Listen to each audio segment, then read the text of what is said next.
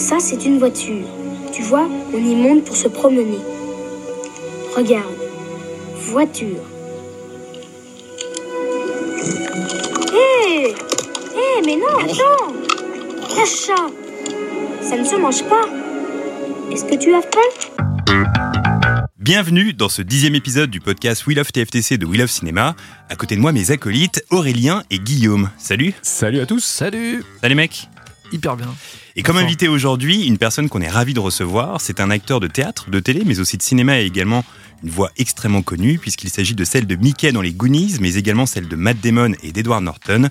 Nous avons le plaisir de recevoir Damien Boisseau. Salut Salut En tant que fan inconditionnel des Goonies, je suis très ému de te recevoir. voilà, je t'ai dit, je suis vraiment un con- C'est le film que j'ai le plus vu dans ma vie. Ouais. Voilà. Alors la semaine dernière, c'est moi-même qui ai choisi le film du jour. Je me suis baladé sur l'outil Cinématcher que vous pouvez retrouver sur le site de We Love Cinéma.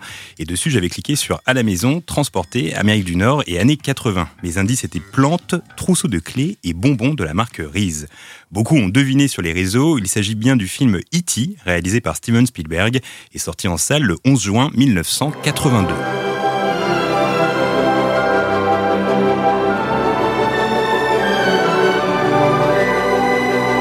Film raconte l'histoire d'un petit extraterrestre botaniste qui se retrouve coincé sur Terre sans sa famille et qui va être recueilli par un jeune garçon nommé Elliot. Ce long métrage fut un succès critique et public immédiat, détrônant en quelques semaines les chiffres du tout premier Star Wars afin de devenir le film le plus rentable de l'histoire du cinéma. Titre qu'il garda durant 11 ans avant d'être remplacé par un autre grand succès signé Steven Spielberg, Jurassic Park. E.T. a été récompensé de 4 Oscars, meilleure musique pour John Williams, meilleur son, meilleurs effets spéciaux et meilleur mixage. À noter que la statuette du meilleur film que la presse lui prédisait cette année-là lui a échappé de peu, puisque c'est Gandhi de Richard Attenborough qui obtint le sacre le plus important de la compétition. Richard Attenborough que Spielberg retrouva des années plus tard lorsqu'il lui confia le rôle de John Hammond dans Jurassic Park. En présentant Damien Boisseau plus tôt, j'ai mentionné qu'il avait doublé Mickey dans les Goonies et qu'il double souvent Matt Damon et Edward Norton. Mais ce que j'ai sciemment omis de dire, c'est qu'il est aussi l'inoubliable voix d'Eliot dans E.T., raison entre autres pour laquelle nous l'avons invité aujourd'hui. Alors messieurs, la question traditionnelle qui ouvre ce podcast, quel est votre premier souvenir lié à ce film? Et je vais commencer avec Damien qui a forcément des choses incroyables à nous raconter. Comment tu t'es retrouvé à doubler Elliot Petit. Maison. Téléphone.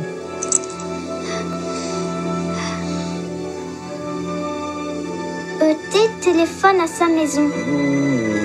ET téléphone à sa maison. ET téléphone à sa maison. Il veut téléphoner chez lui. Alors, il faut que je replonge dans mes souvenirs. Euh, Je, je- je crois qu'il y avait eu un essai de voix. euh, C'était dans une boîte euh, pour lesquelles je travaillais un petit peu de temps en temps, parce que j'avais commencé enfant. Et il me semble, mais j'ai un doute, parce que c'est, ça remonte à loin, donc tu viens de dire 82. Et donc, euh, je ne sais plus si j'ai passé un essai ou pas, mais j'ai été choisi pour euh, doubler le petit garçon. ouais, voilà. Et quand tu doubles Elliot, euh, est-ce qu'en voyant le film, avant même qu'il sorte, tu te dis ok, ça va être un carton? Euh, ouais.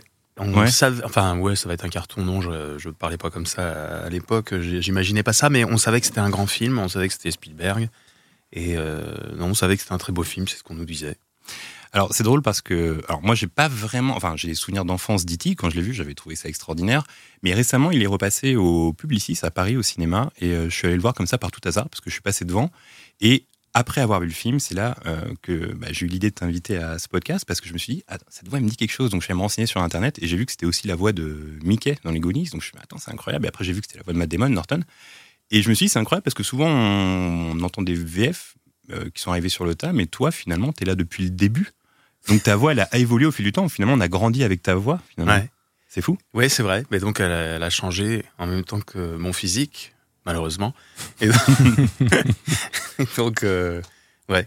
Ouais, je suis tombé là-dedans euh, quand j'étais tout petit, voilà. Et, et ouais, la voix, elle change au fur et à mesure, et les rôles qu'on te file changent au fur et à mesure, et voilà.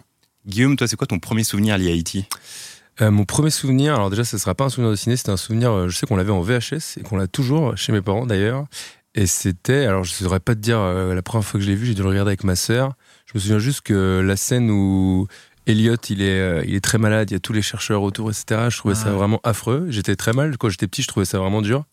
Et la scène où il s'envole avec son BMX, Bah, j'étais. Je pensais que c'était possible en fait.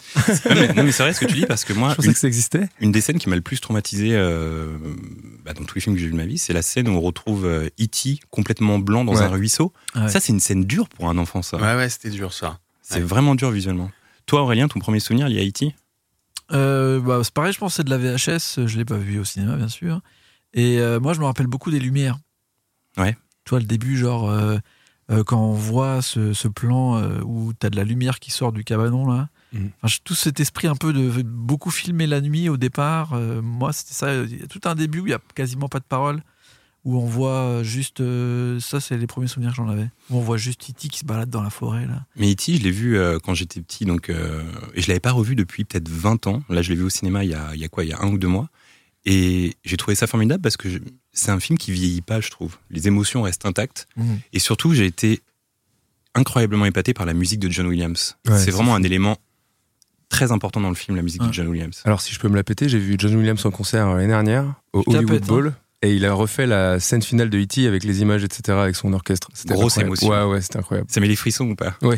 Grosse émotion. Euh, alors Damien, j'ai plusieurs questions pour toi. On Oui. va y aller euh, chronologiquement. Très bien. Euh, T'as quoi comme souvenir de ton doublage pour les Goonies Willy le Borgne. Willy le Borgne. Oui, c'était le plus célèbre pirate de son époque. Mon père m'a parlé de lui une fois. Il aurait fait n'importe quoi pour que tu t'endormes. Non. Ce Willy le Borgne a volé un énorme trésor.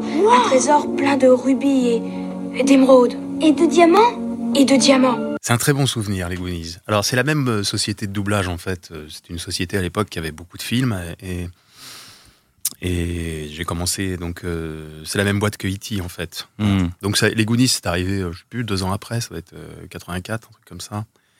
Euh, c'est un très bon souvenir parce que c'est une épopée entre jeunes et donc se sont créés des liens entre deux. T'es devenu copain qui- avec les autres ouais, Goonies absolument, bien Ouais. sûr. Cool, Il y avait une super ambiance, ouais. Il y avait une très très bonne ambiance, ouais. Alors, t'as commencé très tôt à doubler euh, lorsque t'étais enfant. Est-ce que ça faisait son petit effet à l'école? Parce qu'il y a quelque chose d'incroyable là-dedans. Tu vas voir un film au ciné et tu te rends compte que le héros à l'écran, c'est la voix de ton pote avec qui t'es en cours d'histoire géo. Ouais. C'est fou. du coup, comment ça il y se avait passe? beaucoup de. Je me souviens qu'il y avait pas mal de, de jeunes dans la cour qui venaient me voir et, et tous ceux qui étaient fans de cinéma, évidemment, me venaient, venaient me parler, me parler cinéma et me parler toujours de ces trucs-là. Ouais. Mais du coup, ça arrivait que, les... que certains élèves se... enfin, ne, sa- ne sachent pas que tu doublais. Et après avoir vu le film, se disent Ah, mais je la connais cette voix. J'ai pas souvenir de ça. Ouais. Je pense qu'il y en a qui n'ont jamais su que je doublais, Ouais. qui s'en foutaient, je pense. Et euh, mais surtout, on parlait moins du doublage à l'époque. euh, euh, je veux dire, aujourd'hui, c'est quelque chose dont on parle pas mal. On s'intéresse aux voix et tout ça. À cette époque, euh, beaucoup moins. Les gens regardaient des films en VF, ils imaginaient même pas qu'il y avait des VO. Mhm. Et Ouais, c'est vrai. non, voilà, donc les gens ils s'intéressaient à- aux comédiens qui étaient l'image, mais pas forcément la voix. C'est aujourd'hui qu'on s'intéresse beaucoup. Mais du coup, c'est une vocation que tu as eue depuis toujours, vu que tu as commencé archi petit? Un- Ou alors c'est un truc que tu faisais anecdotiquement euh, quand tu étais Bah plus non, jeune? quand j'étais enfant, c'était un peu anecdotiquement. Ouais. Et puis, euh, puis après, j'ai réfléchi. Je me suis dit, est-ce que j'ai envie de faire ce métier de comédien ou pas? Et puis, oui, j'ai fait ce choix-là au bout d'un moment. Voilà. Cool. Euh, Est-ce que t'as vu cette pub l'hiver dernier, euh, le grand autour d'E.T. et de Henry Thomas réunis à l'écran? Oui, je l'ai vu. T'as trouvé ça cool? Ouais. Ouais. Quelqu'un me l'a envoyé. euh, je sais plus. euh, je l'ai reçu sur mon portable. J'ai regardé. Ouais. Ouais, j'ai trouvé ça assez amusant. après, on n'aimerait pas avoir un E.T. 2. Ça fait partie de ces films qui Non. sont tellement cultes Ouais. qu'on n'aimerait pas vraiment une suite, en fait. Euh, T'es donc la voix récurrente de Matt Damon et de euh, Edward Norton. Et j'imagine que la réponse est difficile, mais quels sont les films que t'as préféré doubler avec ces deux acteurs? Euh, bah, j'ai adoré mon premier. Alors, le premier Matt Damon que j'ai doublé, c'est Will Hunting. Ce qu'il y a de triste pour un type comme toi, c'est que dans 50 ans, tu vas commencer à penser par toi-même et tu vas découvrir le fait qu'il y a deux certitudes dans ta vie. Primo, t'es pas fait pour penser. Et deuxio, tu as paumé 150 000 dollars pour un enseignement que tu aurais trouvé pour 1,50$ d'amende de retard à la bibliothèque municipale. Et, Ok, euh, direct. va. Ouais. C'est plutôt cool. ouais, j'ai démarré avec ça et j'ai adoré. Puis C'est des monologues qui sont cool dans le film. Voilà, après, euh, ouais, ouais, bah, bien sûr, ouais, absolument. Ouais, on, on parle souvent de- du monologue. euh, Ouais. ouais. Euh, et Norton, il a fait tellement de films mythiques, tu veux, que. euh, il y a des hauts et des bas euh, pour chacun d'eux, quoi. En fait, il y a des films où je me suis senti à l'aise, d'autres où j'étais plus fragile. Euh, Du coup, j'imagine qu'on prépare les films euh, de manière différente. Par exemple, on, pré- on prépare pas euh, Fight Club comme euh, de la même façon qu'American Historics, par exemple. Non, je sais pas. Non, c'est vrai. Alors, ces deux films-là, euh, j'ai American History X, j'ai dû passer des essais euh, sur Edward Norton parce qu'ils voulaient être sûrs que je puisse le faire. Ils m'ont choisi, ils ont été cool. Euh, et Fight Club, j'ai failli ne pas le faire. Quand on souffre d'insomnie, on n'est jamais vraiment endormi. Et on n'est jamais vraiment réveillé. Je pense qu'au départ, ils pensaient à un autre acteur, puis comme ils ont su que je l'avais doublé pas mal, enfin, je me souviens plus trop, je me suis retrouvé à le faire. Ok. Voilà, mais il y avait une, une très grosse pression sur Fight Club. C'est-à-dire une grosse pression. Bon, bah, on me surveillait. euh, Ah je ouais sentais qu'il y avait une grosse pression, quoi. Je Pareil, pense j'ai que si, au bout d'une journée, ils avaient trouvé que ça le faisait pas, ils m'auraient dégagé. Ah ouais, Ouais. C'est déjà arrivé ça ou pas Ça peut arriver. Et ça Bon, prend ça peut arriver pour différentes raisons. hein. Euh, Soit on s'est trompé sur le- la voix, on trouve que finalement ça le fait pas. Voilà, ça peut arriver. Soit euh, un comédien finalement n'arrive pas à jouer ce qu'il a à jouer. hein. Euh, Bon, voilà. Ça peut arriver. Moi, je veux dire, ça prend combien de temps en général une session comme ça de, tour- de doublage? Bon, grosso modo, un doublage euh, d'un film euh, cinéma, c'est une semaine. La partie enregistrement comédien. Après, pour des gros films, ça peut être euh, jusqu'à 15 jours, vo- voire plus si c'est un film incroyable. Pour un tout petit film, ça peut être 3 jours. Après, bon, il y a eu toute la partie préparation avant, et puis il y a la partie mixage derrière. Quoi. Et euh, est-ce que si tu dis euh, d'abord le film en VO euh, Ça dépend des films. ouais. Il y a des films où le client veut absolument que les comédiens voient le film, d'autres pas forcément. Euh, alors, ce qu'il faut bien comprendre, c'est qu'il y a un directeur artistique hein, sur le film, donc euh, lui, il connaît parfaitement le film. Sur un gros film, vous avez même un superviseur. euh, il y a, je sais pas, il y a des superviseurs des, des major compagnies qui sont là. hein, Hmm. Et euh, voilà, ça dépend. Est-ce que tu as déjà eu euh, l'occasion de les rencontrer, Matt Damon et Edward Norton? Non. Non, jamais Non. Ça s'est jamais présenté Non. Parce que j'avais discuté, on a vu avec euh, Guillaume, on a eu la chance de rencontrer euh, Richard Darbois, Ouais. qui nous disait qu'il avait rencontré euh, Harrison, Harrison Ford, Ford, ouais, ouais. et qui lui avait dit que bah, sa voix se prêtait bien bah, au personnage, à son physique, tout ça. Ouais, non, je sais pas. Écoute, une fois, on m'a proposé éventuellement de rencontrer Matt Damon, mais bon, c'était il y a longtemps. Moi, je considérais qu'à partir du moment où il n'y avait pas une volonté de l'acteur de me rencontrer, je voyais pas pourquoi j'allais y aller, quoi. Ouais, c'est vrai. Voilà. Euh, est-ce que tu tiens au courant des projets en cours ou à venir euh, des acteurs que tu doubles Et est-ce que c'est euh, désormais acté que c'est toi la voix de Matt Damon et Edward Norton ou est-ce que ça peut changer en fait? Alors, ça peut changer, évidemment, puisque aucun acteur n'appartient à aucun autre acteur. A, a priori, dans ce que je sais, voilà, à moins que je signe un contrat d'exclusivité, mais c'est pas le cas. Donc oui, ça peut changer. euh, et, euh, Et ouais, tu tiens non, je me tiens pas vraiment au courant. Non? Non, je je suis pas trop comme ça. Alors hier, Aurélien euh, a regardé un film sorti en 1998 et réalisé par John Dahl intitulé Les Joueurs. Et dans ce film, les deux têtes d'affiche sont Edward Norton et Matt Damon. Comment on fait dans ces cas-là? Alors c'était, oui, c'est une drôle d'aventure, je m'en souviens très bien. Euh, je, sais pas si- je peux le dire, j'ai même failli n'en doubler aucun des deux. finalement. Ok. Voilà, c'est ça qui était extraordinaire. Voilà, bon, il se trouve bah, que c'est pas moi qui ai fait le choix. Norton, hein. finalement. Finalement, on m'a filé Norton. Ouais. Ouais. Ah ouais Et du coup, qui double Matt Damon dans ces cas-là? Et ben là, c'était un autre acteur qui avait été choisi sur essai. Ouais.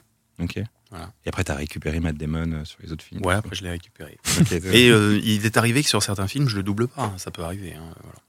Une question qu'on a dû souvent te poser euh, est-ce qu'on reconnaît ta voix dans la vie de tous les jours? Oui, on me la pose et et non, on me reconnaît pas. Ouais, on reconnaît pas? Bah non, pas vraiment. Là, vous reconnaissez les mecs ou pas la voix de, pas. de Damien? Ah, tu vois, hein, pas, pas tant si bien j'imagine que quand tu joues, tu, tu forces, tu fais une Bah, voix. je pense tu- que quand on joue, oui, on transpose un peu. Je sais pas, il y a quelque chose. a- D'ailleurs, de toute façon, euh, quand je, si je en suis en train de doubler Norton, je, Mhm. je le fais pas de la même façon que si je double Matt Damon. Et puis, euh, Ah, je, donc je m'adapte à ce que je vois, quoi. Et euh, Est-ce qu'il y a une histoire de rythmique aussi ou de... bah, leur jeu n'est pas le même, donc forcément, nous, on est des éponges en fait. On se, Hum. euh, on s'imprègne de ce qu'on ressent, de ce qu'on reçoit et de ce qu'on imagine qui va. Parce que pourtant, la voix, c'est la même. Si tu veux, je veux pas changer de voix. euh, Hum. C'est une façon de la, de la porter, de la, de la tenir. Est-ce que je la prends plus dans les graves, plus euh, Est-ce que je peux jouer euh, Est-ce que je peux faire des envolées euh, hautes ou pas? Enfin voilà, tu vois, c'est. Hmm. Mais ma voix, en fait, c'est la même. Mais alors, ce qui, ce qui arrive, c'est que quand je au théâtre, c'est dans le jeu, en fait. Dans le jeu, on reconnaît les intonations. Et donc, il, il arrive que je joue au théâtre et que là, les gens viennent me voir, ils me disent, mais je connais ta voix, toi. Ah et oui. en fait, euh, ou un régisseur, par exemple, je vois toute l'après-midi, j'ai répété Mm. dans le théâtre. Le mec, il, il a pas fait gaffe. Puis, le- Puis le, le soir, je joue et à la fin, il me dit Mais putain, en fait, je connais ta voix. Ouais. Tu vois Ils reconnaissent C'est dans le jeu qu'il a reconnu, ouais. Ouais. Ils Sur- reconnaissent les acteurs ou ils te demandent. euh, Genre, ils Ah, je reconnais ta voix, mais je sais pas. Ah, si, il y en a qui me reconnaissent maintenant. Ouais. ça peut arriver. Ok, cool. Euh, Qu'est-ce que ça fait de se dire qu'on fait partie de l'histoire de films cultes Je veux dire, si là tu lances un film aussi immense que E.T., bah, c'est ta propre voix que t'entends. J'imagine que ça doit être une grosse fierté en fait. Ouais, je suis hyper fier. C'est vrai. non, mais c'est vrai. Je- je Tu lances E.T. Alors j'estime que voix, bon, par procu- on joue un peu nous par procuration entre guillemets parce que bon c'est quand même la, c'est quand même l'américain la star quoi. Mais euh, non c'est un grand pied de participer à des grosses euh, grosses productions américaines. Parce qu'il y a un côté où c'est pour l'éternité quoi. ouais non c'est des films mythiques. Je suis très je suis ravi d'avoir. Pour préparer ce podcast, euh, j'ai regardé pas mal de vidéos dans lesquelles euh, tu apparais. Dans une interview, tu as dit un truc que j'ai trouvé très intéressant. Tu as dit euh, Quand je regarde un film et que je double, je suis complètement spectateur, car certes, j'entends ma voix, mais ce n'est pas moi que je vois à l'écran. Il y a quelque chose d'étrange là-dedans finalement. Ouais c'est c'est très étrange c'est vrai.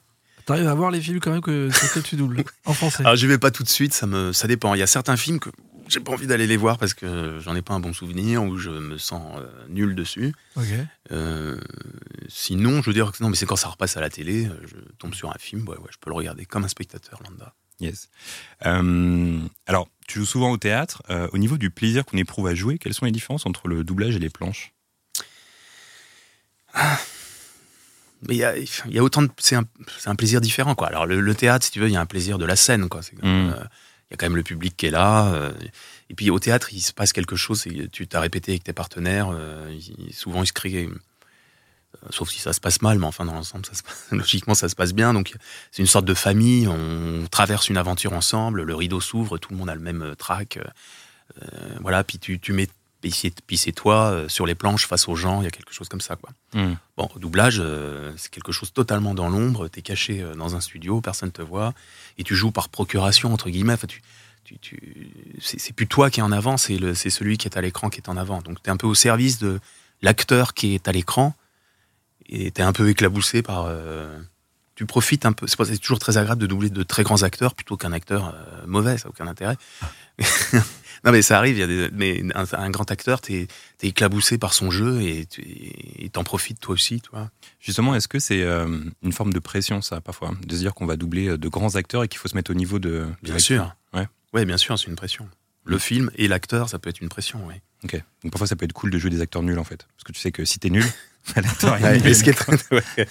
Non, mais ce qui est dur, c'est que souvent, c'est- il n'y a pas de, su- il y a- s'il n'y a pas de jeu, euh, euh, voilà, c'est- bon, ouais. Mais est-ce que tu as déjà fait du dessin animé?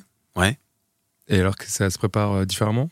Non, c'est un peu la même chose, sauf qu'au dessin animé, euh, bah, effectivement, bon, c'est un, c'est un dessin que tu dois remplir, donc euh, tu. Non, mais c'est plus caricatural souvent le dessin animé. Ça dépend quel type de dessin animé, hein, ceci dit. Mais euh, il y a plus de création de voix sur un dessin animé, parce que suivant si on te file un personnage un peu loufoque et tout, tu peux t'amuser beaucoup plus sur un humain. Bon, euh, Et enfin, une dernière question. euh, les films, de manière générale, tu les regardes en VO ou en VF bah, si je vais au cinéma, je préfère plutôt regarder en VO. Mhm. À la télé, euh, ça m'arrive assez souvent de regarder en VF. Ouais, parce que moi, il y a un truc où les films d'enfance, je les regarde en VF parce que j'ai tellement été habitué. Mhm. Et, euh, et les films après, après avoir eu 18 ans, quoi, bah, je les regarde en VO. Je sais pas si c'est vous, c'est pareil pour vous, Guillaume et Aurélien. Ben, tous ceux que j'avais regardés en VF, je les ai revus en VO. Ouais. Et ce qu'on disait la dernière fois, c'est que même il y a certaines blagues qui changent, qui sont pas les mêmes, notamment Retour à le futur que je connais dans les deux langues. Euh, bah, des gens, euh, genre le doc, il dit Great Scott, tu vois. Ah, Ouais, c'est pas nom bizarre. de Zeus, Ouais. ça n'a aucun rapport. Et, ça n'a aucun sens. Mais ouais, ça n'a pas de sens. mais non, ouais, mais je suis d'accord avec toi. Mais en fait, on est trop habitué. Il y a des trucs où c'est. Il y a des punchlines où tu les entends qu'en français, en fait, tu vois. Mais même la scène, j'ai revu la scène du, euh, du banc et la scène du monologue justement dans Will Hunting. Mm. Et par exemple, moi, c'est un film que j'ai envie de voir en VF parce que j'ai tellement été habitué et je trouve aussi que la, performance en VF est cool. quoi. J'ai écouté une émission de radio euh, avec Jean Dujardin et plusieurs doubleurs. Je sais pas si tu l'as, tu l'as écouté, Ouais, Damien. si, si, je sais ce que c'est. ouais. Et elle était assez intéressante parce que Jean Dujardin avait dit au mec euh, voilà, en fait, vous avez tellement fait du bon travail que euh, bah, à cause de vous, on s'est pas intéressé à la VO en fait parce qu'on se satisfaisait de la VF. quoi. Ouais, Et ça, c'est plutôt une bonne chose pour les doubleurs, du coup, de se dire qu'ils font du bon travail et que ça nous donne pas envie de regarder la, Mm. la, la VO. Est-ce que tu trouves qu'il y a un changement entre la VF d'avant et la VF de maintenant? Est-ce que tu trouves que le niveau est, est le même ou euh, Bon, c'est difficile à dire. Je pense que. Moi, aujourd'hui, je suis un tout petit peu frustré dans le doublage d'aujourd'hui, surtout pour tout ce qui est euh, télé et séries. C'est que on est pris dans l'air du temps qui fait qu'il faut aller de plus en plus vite. euh, voilà, c'est comme ça. Donc, euh, je trouve qu'on prend pas assez le temps de travailler. Voilà. Mais tous les délais sont raccourcis, tout ça. Le cinéma, c'est encore euh, est, est épargné par ça. Mm. Donc on a vraiment le temps de, de- on peut vraiment bien travailler. Non, mais ce qu'il faut comprendre, c'est qu'une VF, ça sera jamais une VO, quoi. Donc, faut accepter que quand tu vas voir une VF, tu vois un film qui est un peu différent. Ça veut pas dire qu'il sera plus mauvais. Ça dépend de, ça dépend du film, quoi. Mm.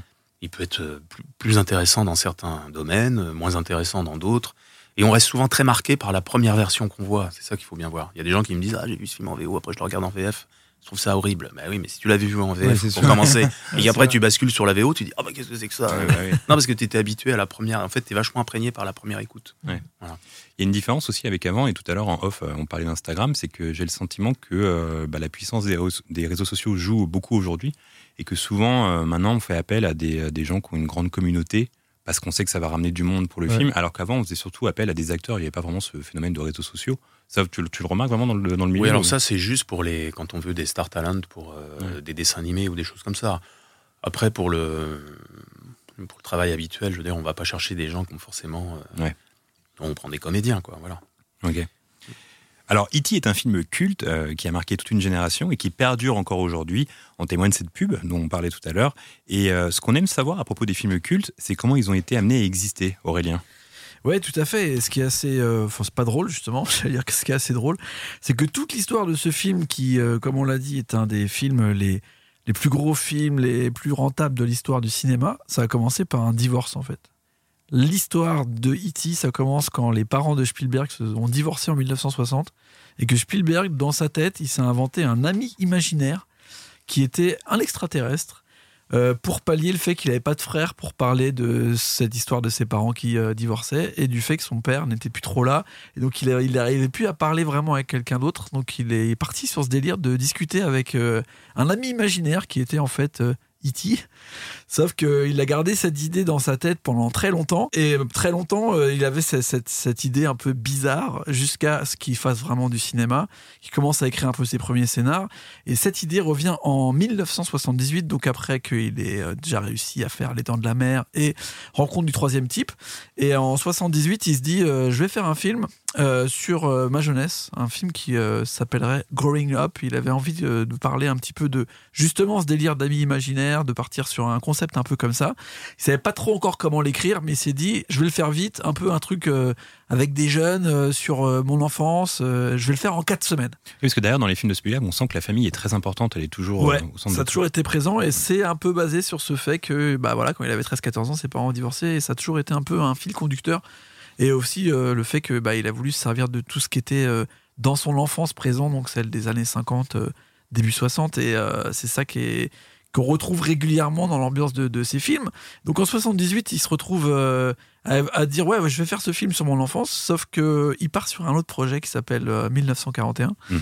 qui devient un sacré bordel. Qui a fait un flop au cinéma. Bah ouais, ouais, complètement. C'est euh, moi, j'ai envie de dire, c'est un peu le Apocalypse Now de, euh, de, de Spielberg en soi, où euh, on va dire que c'est le film qui l'a le plus impliqué, tu vois, où il a mis le plus de budget et qui a été le plus gros flop en fait. Critique et euh, à sa sortie, tu vois, même si c'est devenu après un, un top, bien sûr. Euh, bon, il n'y a pas eu de Palme d'Or ou quoi, c'est pas comme Apocalypse Now, mais en vrai, Apocalypse Now à l'époque, euh, enfin, depuis Coppola, il a, il a rien fait. Enfin, il a été obligé de vendre tout ce qui lui appartenait parce que genre il s'est ruiné totalement. Même la santé, je pense qu'il est devenu à moitié fou et que ça a été finalement son dernier grand film, on va dire. Donc 1941 pour moi c'est un peu euh, le Apocalypse Now de euh, Spielberg et gardez-le en tête parce qu'on va revenir sur Coppola un peu plus tard. Euh, donc vu que 40, euh, 1941 l'a foutu dans la merde, en 1980 quand le film sort, Spielberg se dit je vais revenir sur ce que je sais faire, c'est-à-dire un grand film, euh, grand spectacle euh, qui euh, qui va être la suite de Rencontre du troisième type, qui était un peu le renouveau de la science-fiction avec Star Wars qui sort en même temps de son pote George Lucas. Et il part sur un concept un peu différent en disant bon voilà j'ai montré les extraterrestres sympas, maintenant je vais montrer un peu euh, bah, le côté Darkos qu'on a eu dans les dans les films des années 50 où les extraterrestres viennent pour nous péter la gueule en fait. Mmh. Et donc il part sur un concept, euh, un premier script qui s'appellerait euh, Night Skies, qui bosse avec son pote John Sayles, qui est déjà euh, le, le scénariste de films de Joe Dante comme Piranha Et ou et comme d'ailleurs, tu Hurlement. parles de Joe Dante, mais dans les Gremlins, on est il y a un cinéma dans la ville, et on peut voir que sur le cinéma se joue euh, Night Skies, Ah voilà. Et Night Sky, c'est le premier titre d'E.T. C'est un petit ça. clin d'œil. C'est je connais, ce- je connais cette anecdote, non? Ouais, et dans le Ouais. vidéo Star Gremlins. Ah, bien vu et, euh, et donc Night Sky, c'est un film qui normalement est censé parler d'une bande d'aliens qui débarquent sur Terre et qui euh, terrorise une famille euh, un peu lambda, normale, euh, banlieusarde américaine. Et donc il y a tout ce concept déjà de la, bah, de la famille américaine avec la mère, le père, etc. Un peu euh, torturé. quand tu relis un peu l'esprit, c'est vraiment sale, tu vois. Genre ils sont vraiment, euh, enfin ils sont kidnappés, à moitié torturés, etc. Mais euh, personne n'y croit trop à ce film, en vrai.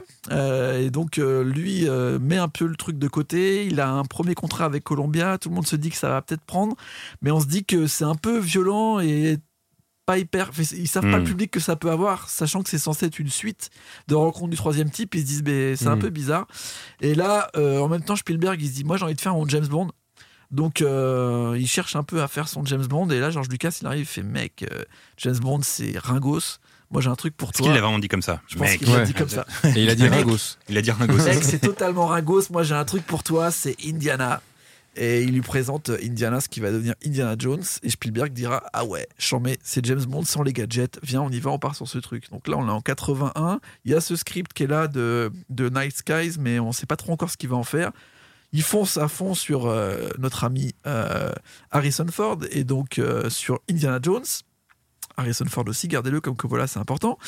Et euh, bah, il fait forcément euh, le film que tout le monde connaît, qui est Indiana Jones et les aventuriers de l'Arche perdue, qui va être un succès incroyable, qui va être tourné donc dans- entre l'année 80 et l'année 81. Et toute la partie qu'on voit qui se passe en Égypte, donc dans Indiana Jones, si vous vous en rappelez, en fait, il le tourne en Tunisie. Et à ce moment-là, quand il tourne en Tunisie, euh, euh, Spielberg se fait chier en fait. Il s'emmerde parce qu'apparemment le tournage est compliqué, la moitié des gens sont malades à l'époque. euh, Bon, Sauf c'est un lui, peu plus le bordel. qui avait prévu d'acheter des conserves Ouais. de spaghettis en Angleterre C'est et qui ça. était le seul. C'est vrai, ça ouais. En Ouais. fait, il avait acheté. Il était. Il savait que là-bas, bah, la tourista était très possible. et il était en Angleterre euh, deux semaines avant le tournage. Il avait acheté des, des cannes de, de spaghettis, des boîtes de conserve de spaghettis. Et il a mangé que ça en Tunisie. Tout le monde a fait l'erreur de manger bah, en- des plats locaux euh, là-bas. Ils Et tout le monde était malade sauf lui.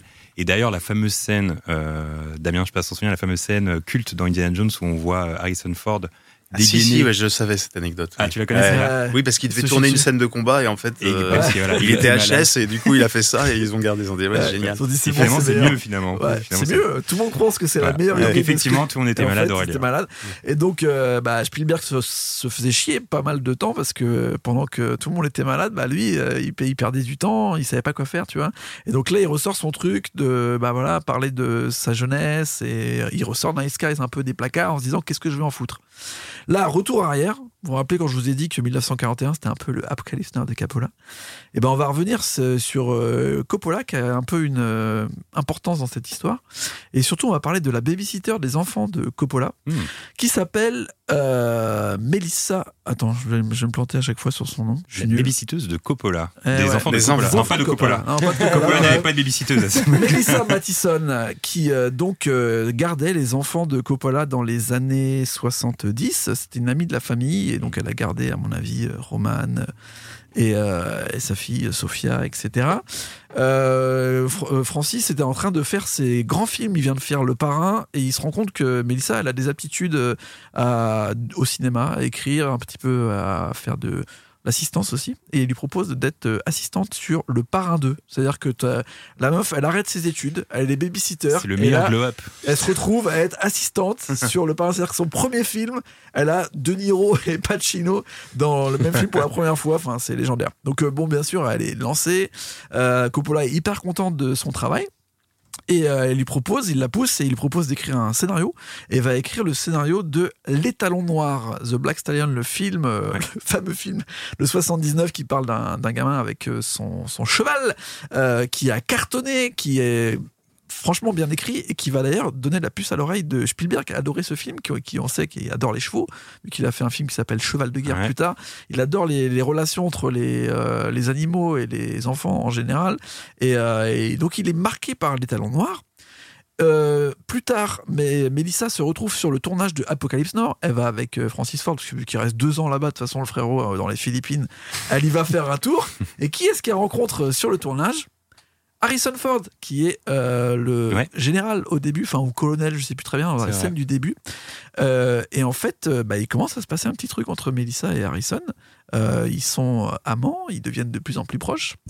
Et donc, on retourne en, en arrière dans notre histoire. On arrive en 1980, il y a le tournage des, de Les Aventuriers de l'âge perdu. Harrison Ford qui est à la chiasse en plein milieu de la Tunisie. et il y a sa femme qui vient le, le réconforter. Et c'est à ce moment-là que Spielberg, qui est en train de s'emmerder avec son scénario de Night Skies, voit Melissa et lui dit Mais en fait, c'est toi qui as écrit Les Talons Noirs. euh, je suis bloqué sur euh, Night Skies. En fait, euh, je voudrais en faire un bon film, mais je sais pas quoi faire. Est-ce que tu veux pas regarder ce scénario? Elle est là Cool. juste parce que il y a Harrison Ford, elle bosse avec Coppola. Mm. Harrison Ford, c'est son mec, elle vient pour ça et tout. Et là, il dit Bah, ok, vas-y, si tu veux, je regarde, Steven. alors, alors, soyons, soyons cool. Tranquille. J'étais assistante sur le Parrain 2, je peux bien regarder vite fait ton petit, ton petit film avec un extraterrestre. Et là, elle se rend compte que le film, bon, il est un peu violent, il est un peu bizarre, mais il y a une histoire qu'elle aime bien. C'est qu'il y a un extraterrestre qui s'appelle euh, Buddy, qui est le seul extraterrestre sympa dans la bande. Et en fait, il devient copain avec un enfant qui est autiste dans l'histoire de Nice. Et, euh, et à la fin, les méchants extraterrestres se font botter le cul, se cassent et ils laissent Buddy, en fait. Et, et elle dit, mais ça c'est cool. Enfin, laisser en fait euh, un extraterrestre, sa famille s'en va et lui il reste tout seul. Mmh, Et elle, elle se dit, mortel, euh, je pense que ton script en fait il commence là. Et là, Spielberg il fait ah, c'est dommage, c'était la fin. Donc ça c'est un peu galère. Elle fait mais viens on refait tout en fait et on va reprendre quelques ressorts que tu as à l'intérieur. Et elle lui dit bah moi je, suis chaud de réécrire le, scénario. Elle le réécrit en 8 semaines et elle fait un scénario qui s'appelle E.T. et moi, l'extraterrestre et moi, qui va être euh, à 90% celui qu'on connaît de E.T. Spielberg va le récupérer, va faire waouh, c'est ça que je veux faire, c'est génial. Il va juste euh, changer trois scènes, il va rajouter la poursuite, donc la fameuse le fameux BMX qui passe devant la lune. Il va rajouter euh, aussi, il va enlever un personnage parce qu'elle avait rajouté un personnage un peu euh, pour faire un buddy euh, à son à, Mm. à Elliot et pour qu'il soit deux et tout. On a fait non, non, on fait juste une relation entre Elliot et E.T. c'est mieux. Et il a aussi rajouté la scène de Elliot euh, de E.T. bourré. Donc euh, on peut se poser des questions sur Spielberg. Pourquoi? Quel est son problème avec l'alcool? Mais apparemment, il voulait rajouter un petit truc un peu euh, différent et qui fasse très euh, comique, euh, tu vois, euh, Mm. facile à utiliser. Mais sinon, c'est vraiment euh, Melissa Mathison qui a entièrement écrit euh, E.T. et un petit peu fortuitement comme ça dans une rencontre. Euh, ce qui est intéressant en plus, c'est que ils vont quasiment jamais rebosser ensemble, à part sur euh, Le Bon Gros Géant qui sort en 2015, Ok. qui va être le tout dernier film de Melissa euh, Mathison, parce qu'elle va mourir moins d'un an avant, ah, après, enfin avant la sortie, euh, Mm. après avoir écrit le scénario. Donc en gros, euh, c'est son dernier film d'ailleurs qui lui était euh, dédicacé. Bon, malheureusement, c'est c'est pas un grand film, je sais pas si vous Oui, l'avez apprécié. C'est pas ouf. Non. Mais c'est marrant de se dire que euh, voilà, ils ont commencé ensemble avec Kitty, ils finissent. Surtout, elle a bien fait d'arrêter babysitting, quoi. Bah ouais. Non, en plus, elle avait des stories. Il y a encore une autre story qui est géniale avec elle parce que par rapport à du babysitting, elle explique qu'en 83, elle s'est retrouvée à faire du babysitting en France. On sait Ah pas ouais? comment. Et en fait, c'est elle qui a ramené un album de Tintin à Spielberg Incroyable. en 83. Waouh. Et j'ai appris qu'en 83, Spielberg avait demandé à, à choper les droits à Hergé euh, pour faire le crabe aux pinces d'or. Il avait rien compris au bulle, il avait juste regardé le truc et on lui avait dit, en fait, il y avait des gens à l'international qui lui avaient dit Indiana Jones, en fait, c'est Tintin. Lui, il avait jamais lu Tintin. Oui, il alors attends, parce cette que merde? le premier Indiana Jones, c'est quelle année le tout? premier 81. 81 et elle lui ramène la BD en 83. Il 82. connaissait Tintin lui avant? Parce qu'en fait il avait dit que Mm. les inspirations pour Indiana Jones c'était Tintin, mais Et bah, aussi après- l'homme de Rio avec Belmondo. Et bah ouais, mais elle a vu que c'est Tintin, l'influence de l'homme de Rio. Eh bah, Quand tu vois. parles avec Philippe de Broca, il te dit bah j'ai tout piqué à Tintin. Il y a vraiment des scènes, c'est vraiment Tintin. Mm. En fait, lui, il se rendait pas compte qu'il copiait Tintin alors qu'il copiait finalement euh, Picsou, tu vois, genre euh, les trucs de Karl Barks. Et euh, que Karl Barks disait j'ai piqué deux trois trucs à Tintin, tu vois. Ouais. Et en fait, euh, d'ailleurs, dans l'histoire, bah, Mélissa elle s'est retrouvée un peu dans le, dans le truc de ramener donc l'album. Direct, Spielberg, il se dit je vais, je vais essayer de bosser sur, euh, sur Tintin. Il demande à rencontrer Hergé. Et en fait, Hergé est malade. Il dit ouais, je suis désolé, Spielberg, euh, on pourra pas se rencontrer, c'est chaud. Et en fait, euh, six mois après, il meurt. Et après, bah, Spielberg galère jusqu'en 2011 pour sortir son Tintin. En fait, euh, finalement, il aurait presque. Parce qu'à la base, Indiana Jones, ça le faisait chier d'en faire trois. Il voulait en faire qu'un. Ça se trouve, il aurait fait Tintin à la place de, du Temple Maudit. Ça aurait été Bah là il lance le tournage du cinquième dans quelques semaines. Aïe, Ouais. oui, aïe, Ouais, aïe. donc là maintenant il kiffe vraiment. voilà, sinon pour la dernière petite histoire, euh, c'est quand même un film euh, qui était prévu sortir chez Columbia, mais Columbia a trouvé qu'il était pas terrible en fait le scénar, donc Ah ils oui. ont essayé de le revendre à Universal qui l'a racheté pour 1 million, mais Columbia ils ont gardé 5% euh, sur les, les- les recettes. Et euh, le boss de Columbia a dit que sur l'année 82, ces 5% de E.T. nous ont rapporté plus que tous les films qu'on a sortis en 1982. Donc on est vraiment Donc ils des ont pas eu le nez creux, ils ont pas eu le nez creux, mais ils ont quand même un petit peu eu le nez creux. Ouais, ils ont quand même pas trop trop perdu sur cette affaire, donc euh, ça, ça va. Et puis après, juste, bah, vu que Spielberg c'est un malin, tous les trucs qu'il y avait qui étaient un peu sales, toutes les, les choses où il voulait faire flipper une famille normale banlieusarde qu'il avait dans Night Skies, en fait, la même année que E.T., il sort Poltergeist, où il est Mm. producteur, mais en fait, il est quasiment réalisateur parce qu'il est sur les deux trucs en même temps. Et il met toutes les idées qu'il avait dans Night Skies dans Poltergeist, c'est-à-dire tout ce qui faisait un peu euh, torture, flip, sauf que c'était plus des extraterrestres, c'était genre des, des esprits. Mais euh, la- tout ce qu'il avait comme idée de la maison qui bouge, euh, la télé qui part en sucette, les enfants qui partent en l'air, bah, en fait, il les a réutilisés dans Poltergeist. Donc en fait, si vous voulez voir vraiment Nice Sky, ce que ça devait être, Mhm. faites un medley de E.T. Et et de de Poltergeist. Poltergeist avec des images à l'envers. Et à mon avis, vous pourrez prendre euh, Damien. Ouais, en fait, euh, en fait, j'ai doublé euh, le petit garçon dans Poltergeist. Ah bah voilà, Donc, bah euh. Maman, quand il sera pourri, on pourra ouvrir la boîte pour voir son squelette Robbie Descends immédiatement de cet arbre, s'il te plaît Et j'en ai fait beaucoup de, et j'en ai fait beaucoup de cauchemars. C'était Ah absolument ouais. horrible. Il y a une scène où il y a un arbre qui vient chercher l'enfant Oui, dans, oui, dans- oui. Ouais. Et moi, euh, chez mes parents, il y avait une fenêtre, il y avait un arbre derrière, et je peux te dire que j'en ai. Oui, mais, juste- Ah, putain. mais justement, c'est drôle, c'est parce que quand un enfant euh, double Poltergeist, bah, ça doit être un peu traumatisant parce que Ouais. Ouais. Bah, ça dépend. Toutes Il y a les des- autres étaient bah, je sais pas, aujourd'hui, je vois les enfants, ils ont l'air d'avoir peur de rien. Moi, j'ai été vraiment un gros trouillard. ouais, non, ça me faisait peur. Alors, il y a certains films d'horreur où on cachait les. Les, les- on cache les images quoi pour pas que les on faisait juste déjà euh, t'entends la musique et les cris euh, c'est Ouais, bah déjà ouais. pas mal Ouais, mais euh, donc on cachait les images ouais de temps en temps quand c'était trop violent Et en plus, tu les refais plusieurs fois les prises, c'est-à-dire que tu revois plusieurs fois les Ouais, scènes ouais, puis qui tu la revois, et puis, alors, ouais, et puis alors, euh, dès que tu vois la scène en VO, euh, c'est bon, hein, c'est comme, t'es- comme quand Ouais. t'es au cinéma, quoi. hein, donc, euh, ouais, ouais, bah ouais. Et après, tu la joues. C'est pas trop dur d'ailleurs, t'es t'es tellement dedans que tu peux crier ça. Tu flippes. très cool chronique, euh, Aurélien. Bah, merci. Bravo. Très Aurélien. intéressant.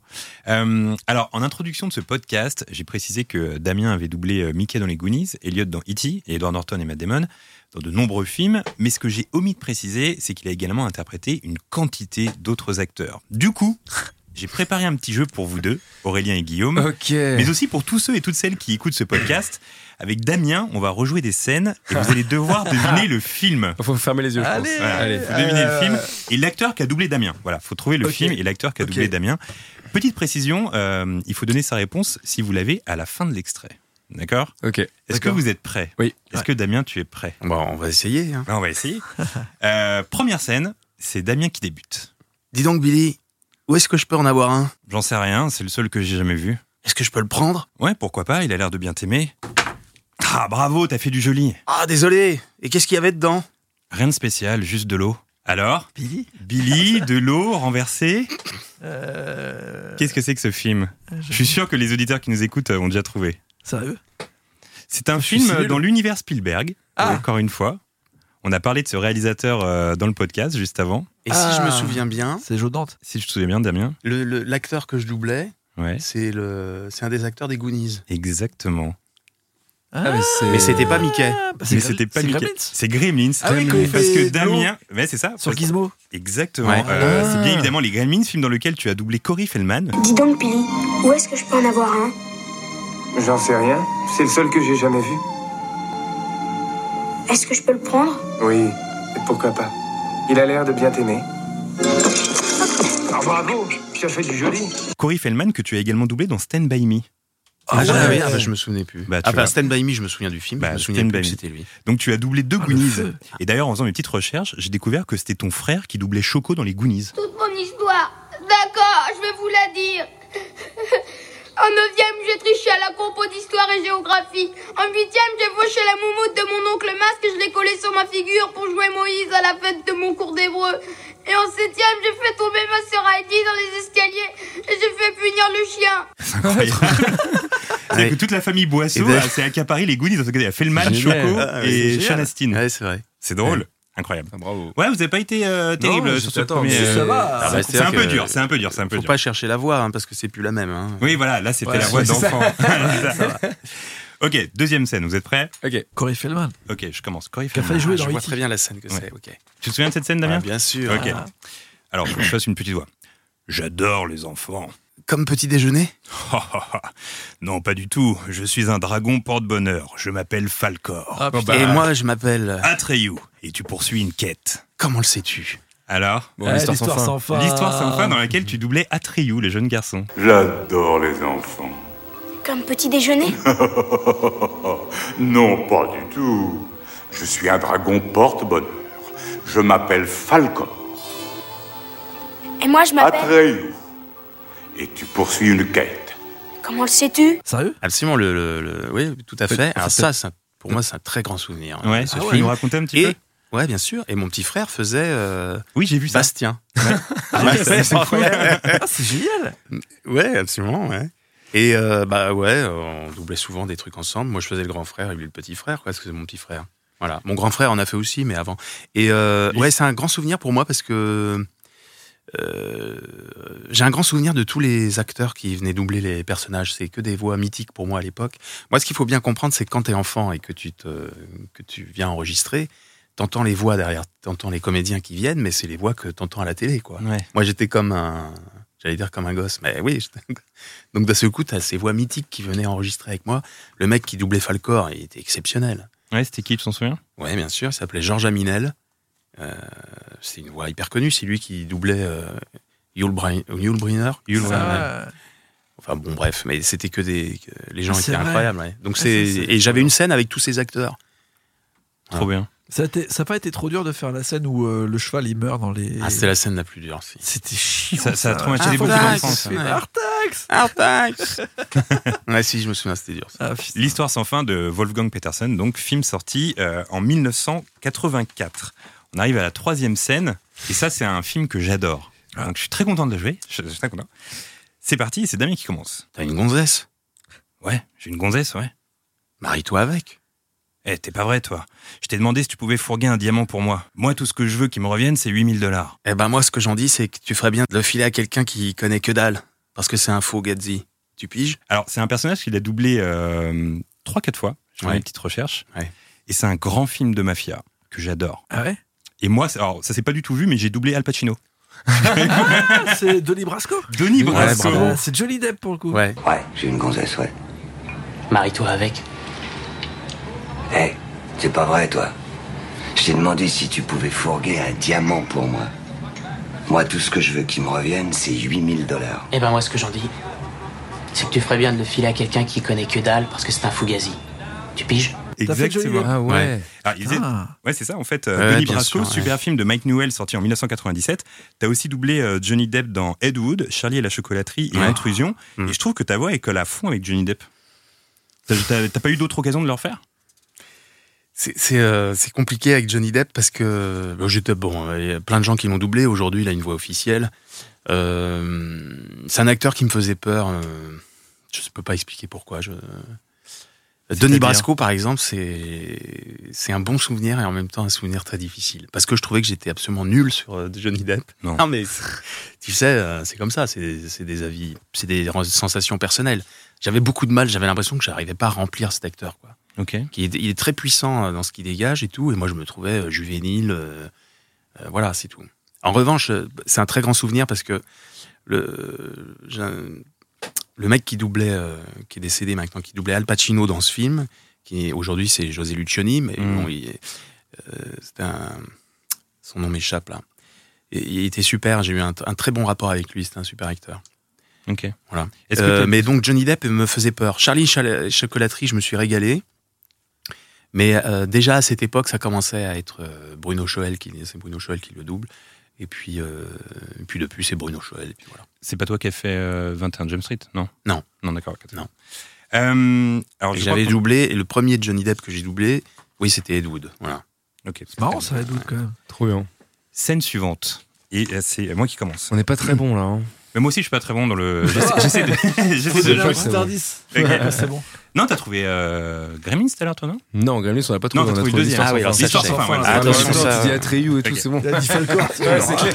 Ça, là, je devrais pouvoir y arriver. Ouais. Ok. Ouais, là, je commence. Rico, y a-t-il une quelconque différence morale séparant les civils des citoyens? Le citoyen assume pleinement la responsabilité de la survie du corps politique. Le civil en est exempt. C'est la loi au pied de la lettre. Mais la comprenez-vous? Lui faites-vous confiance? Je n'en sais rien. Bien sûr que non. Je crains qu'aucun de vous ne reconnaisse la vertu civique. C'est un film d'extraterrestres, encore.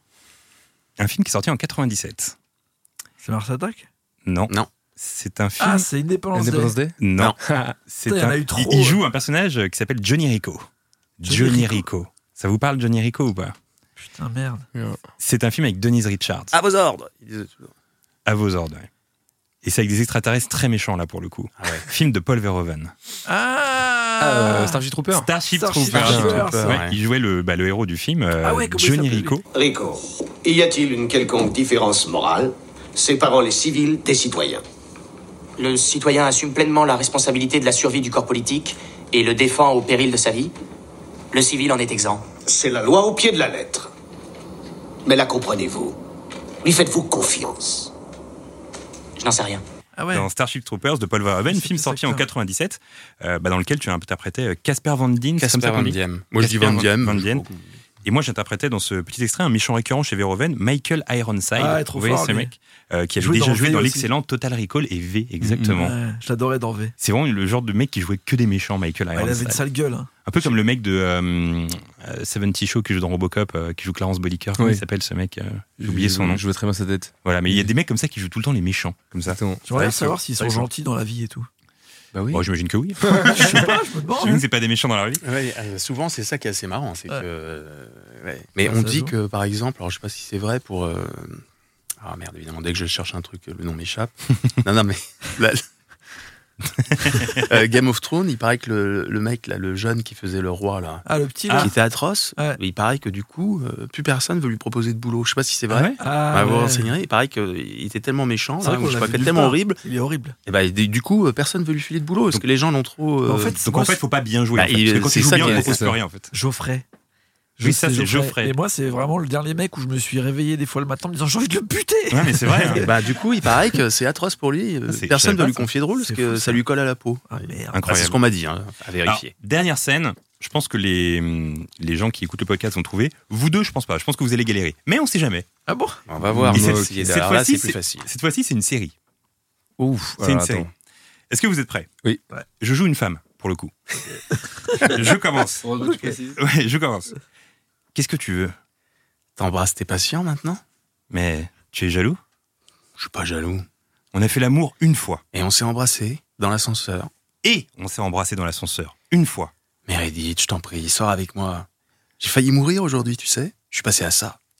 Euh, Qu'est-ce que tu ressentirais si j'y étais resté?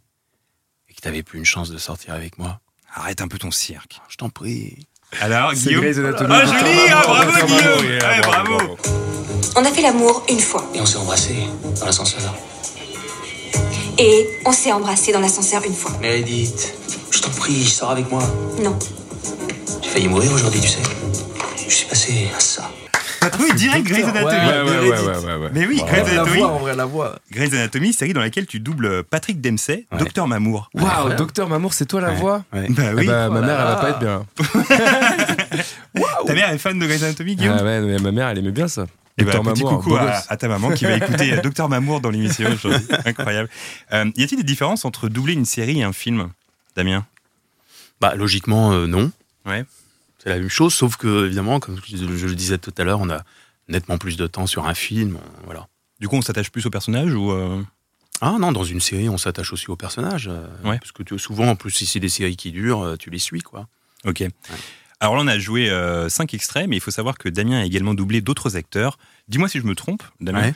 Euh, James Marsden euh, dans X-Men et d'autres films. Ouais, je l'ai beaucoup doublé. Ah ouais. Euh, Josh Harnett dans The Faculty et Ouais. d'autres films aussi. Ouais, Ah absolument. ouais, ouais. suis acharné. Euh, Sam Rockwell dans Three Billboards et Vice. Oh là là. Ah ouais. Ça, c'est Ouais, cool. j'ai doublé. euh, Oui, oui, tout à fait. Ouais. T'as doublé aussi euh, Là, Christian. je l'ai doublé. Là, il y, a- il y a plusieurs films qui sortent, qui sortent avec lui. Là, je l'ai redoublé. Ouais, quoi comme film? Et ben, il y a Le dernier- le droit de le, dire. dernier Clint Eastwood. Ouais, le dernier non, non, il Ah ouais, sort là. Ah oui, c'est vrai, ouais, ouais. Eastwood, ouais. Et puis, euh, il y a un film qui va sortir là, qui s'appelle, euh, qui se passe pendant la guerre. Euh, Jojo Rabbit, ça s'appelle. Ah oui, il y a c'est Sam Rockwell c'est qui est, vrai. qui est exceptionnel. C'est vrai qu'il joue dans Faut que j'aille le voir. Vous l'avez vu, vous Pas rappelle, parce que tout le monde en parle ce film.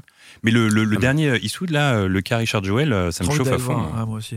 C'est c'est cool ça, ce film, là, parce qu'on Ouais, m'a dit que c'était bien. Moi, euh, faut aimer euh, ce que fait Eastwood, mais c'est c'est bien dans la même C'est veine. cool Rockwell à à faire en. Ouais, ouais, c'est un super acteur. complètement déjanté. Moi, j'aime bien euh, faire aussi des mecs un peu déjantés. Tu as également doublé euh, Christian Slater dans ta carrière. Oui. Euh, Nicolas Hoult. Euh, Paul Rudd dans Ant-Man et Avengers. oui, ça, ouais, c'est c'est vrai. Ça, c'est cool. Euh, mais également euh, Jason Schwartzman dans À bord du Darjeeling Limited. Oui, absolument. Ouais, ça, Ouais. c'est cool. Euh, Ethan Hawke dans Explorers. Guillaume en parlait il y a pas longtemps. Oh quand tu étais petit. Ah oui, alors ça, c'est un film quand j'étais môme aussi. Très cool. fait, Dans l'ambiance un peu E.T., tout ça. Ah, c'était. Ethan Hawke, tu vois, je me souvenais même pas. Ethan Hawke. T'as également doublé Ashton Kutcher dans L'effet papillon. Bradley Cooper à deux reprises. Ouais. Ça, ça va plaire à Guillaume. Tom Hanks dans Une baraque à tout casser. Ah ouais, bravo. Oui, alors, C'est de la- ah non, mais alors ça, bonne parce qu'ils ont redoublé ce film des années plus tard. Ouais. Je ne sais plus pourquoi. Euh, il a fallu le redoubler. Alors, ça se faisait. un- un- maintenant, on le fait plus. Comme, je, bon, bon, bref. Et donc, euh, ouais, j'ai doublé Tom Hanks. ouais. Parce que Guillaume adore ce film. Ouais, Une baraque à tout casser. je regardais quand j'étais petit, j'aimais bien, je Euh, cool. T'as également doublé Edouard Furlong dans Little Odessa. Ah, Et Ah plein ouais. d'autres, dont euh, Jude Law, Heath Ledger, Ryan Reynolds, Mark Ruffalo, Ryan Gosling et même Jimmy Fallon. Il y a un truc que j'ai remarqué, tu doubles pratiquement que des beaux gosses. Ça veut dire que t'as une voix de beau gosse ou comment ça se passe? Bah, je pense, ouais. Là, on. Euh, Oui, ça, on a une voix de héros, ou je sais pas quoi. Ouais, ouais, bon, Ouais, euh, c'est ça. ouais. Euh, merci Damien en tout cas, c'était un véritable honneur de partager ces quelques lignes avec toi. Est-ce que maintenant je peux officiellement dire aux meufs que j'ai joué avec Matt Damon? Bah, écoute. Je peux le dire, je peux le dire officiellement. ouais, bah, je- peut-être. je pense. Euh, alors revenons au film du jour, E.T. E.T. qui est euh, probablement l'extraterrestre le plus connu de l'histoire du cinéma, au coude à coude avec Alien et Predator. Mais les deux derniers cités sont très méchants, alors que E.T. lui est une crème. Et des extraterrestres gentils, il y en a eu beaucoup dans l'histoire du cinéma et du petit écran Guillaume. Bien entendu, il y en a eu des très gentils. Quand on pense aux personnages extraterrestres gentils, on a plusieurs noms qui viennent en tête. Mais messieurs, savez-vous qui est Gordon Shumway? Non. Non. Je vais vous le décrire. C'est un extraterrestre qui est né le 28 août 1757 sur la planète Melmac. Ses parents étaient Bob et Flo Shumway. Le 28 août 1985, alors que Gordon fêtait avec ses amis ses 228 ans, la planète Melmac explosa à la suite d'un holocauste nucléaire. Gordon parvint à s'enfuir avec son vaisseau spatial juste avant la catastrophe. Il erra pendant un an dans l'espace avant de s'écraser sur Terre dans le garage du 167 Emdale Street à Los Ah, Angeles Damien a trouvé Non, je sais pas, mais où non. vivent les Tanner, une famille de banlieusards sans histoire. Gordon se trouvant alors dans l'incapacité de réparer son vaisseau, les Tanner, qui le, qui le surnomment Alf. Ah bah oui. Ah Eh oui, l'extraterrestre gentil, Alien Lifeform, accepte de l'héberger à vie. Alors Alf, c'est une série en quatre saisons pour les plus jeunes d'entre vous, qui a été vraiment par le Alien Ouais, Lifeform. Alf, Genre, Alien dit, On Lifeform. va t'appeler Alien Lifeform. Ah, je savais pas que c'était ça le nom. Ouais, Alien Lifeform. Alors gentil, mais il mange des chats quand même. Bah, il mange des chats, mais c'est parce que sur la planète euh, Melmac, on mange des chats. Bon, c'est pas de sa faute, tu vois. C'est pas méchant. Alors, euh, Scat, c'est ça, une série qui a fait 4 saisons, qui a été créée par le marionnettiste et acteur Paul Fusco, diffusée à partir de 88 en France et doublée par Roger Carrel, à qui l'on doit entre autres les voix françaises d'Astérix, C3PO, Mickey Mouse ou Winnie l'ourson, Kermit ou encore Benny Hill.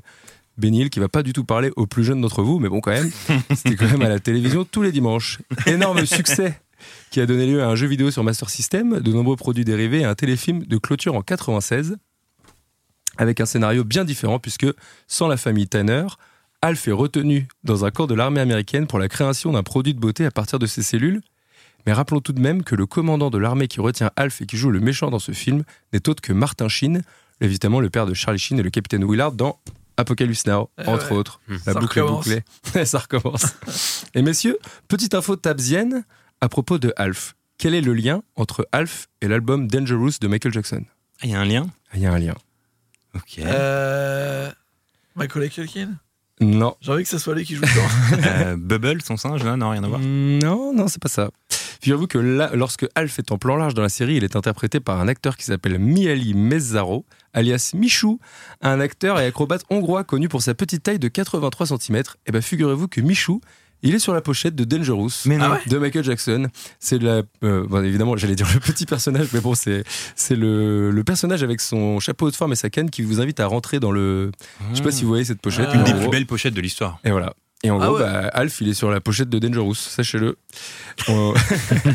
Autre personnage de l'époque qui vient en tête, euh, une quasi-parodie de E.T., un petit nanar qui s'appelle, j'ai nommé Mac and Me. Ah oui, là, Mac Mac. and Me. Film de 1988 réalisé par Stewart Raphael. Mac qui signifie Mysterious Alien Creature. Qu'est-ce qu'ils ont avec les initiales? Ils sont partis en sucette. Alors, il a échappé à des scientifiques de la NASA et il se lie d'amitié avec Eric, un jeune garçon en fauteuil roulant.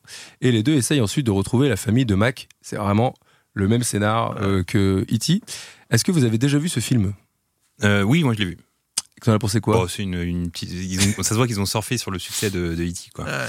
Parce que donc c'est un film qui est très décrié pour ses placements de produits euh, McDonald's et Coca-Cola. On y voit notamment toute une scène absurde où tout le monde danse dans un McDo. Je l'ai regardé avant le podcast. c'est vraiment ridicule. Il y a vraiment Ronald McDonald et tout. Il faut une chorégraphie euh, avec des insignes de McDo dans tous les plans quasiment. Et je ne sais pas si le nom de l'extraterrestre a été choisi en fonction. Il s'appelle quand même Mac. Bah, je- Alors, ouais, euh, je, pense, que oui, hein, j'imagine. Film qui a été nommé en 89 aux Razzie Awards pour pire scénario et pire film, mais qui a finalement remporté le prix du pire réalisateur. Naufrage total donc, qui lui vaut le statut un peu culte puisqu'il apparaît dans la liste des pires films de l'histoire. Et messieurs, autre info tabzienne pour Mac Me, puisque c'est la toute première apparition sur grand écran de De je ne sais pas. Jennifer Aniston. Mais non. Ouais. Ah, mais je pensais que c'était pour le, le prochain, Jennifer Aniston. Non, Jennifer Aniston, elle a fait une apparition films vraiment. de merde. Non, mais attends, faut, faut le savoir parce que justement, c'est une des danseuses dans la scène du McDo. Ah, ok.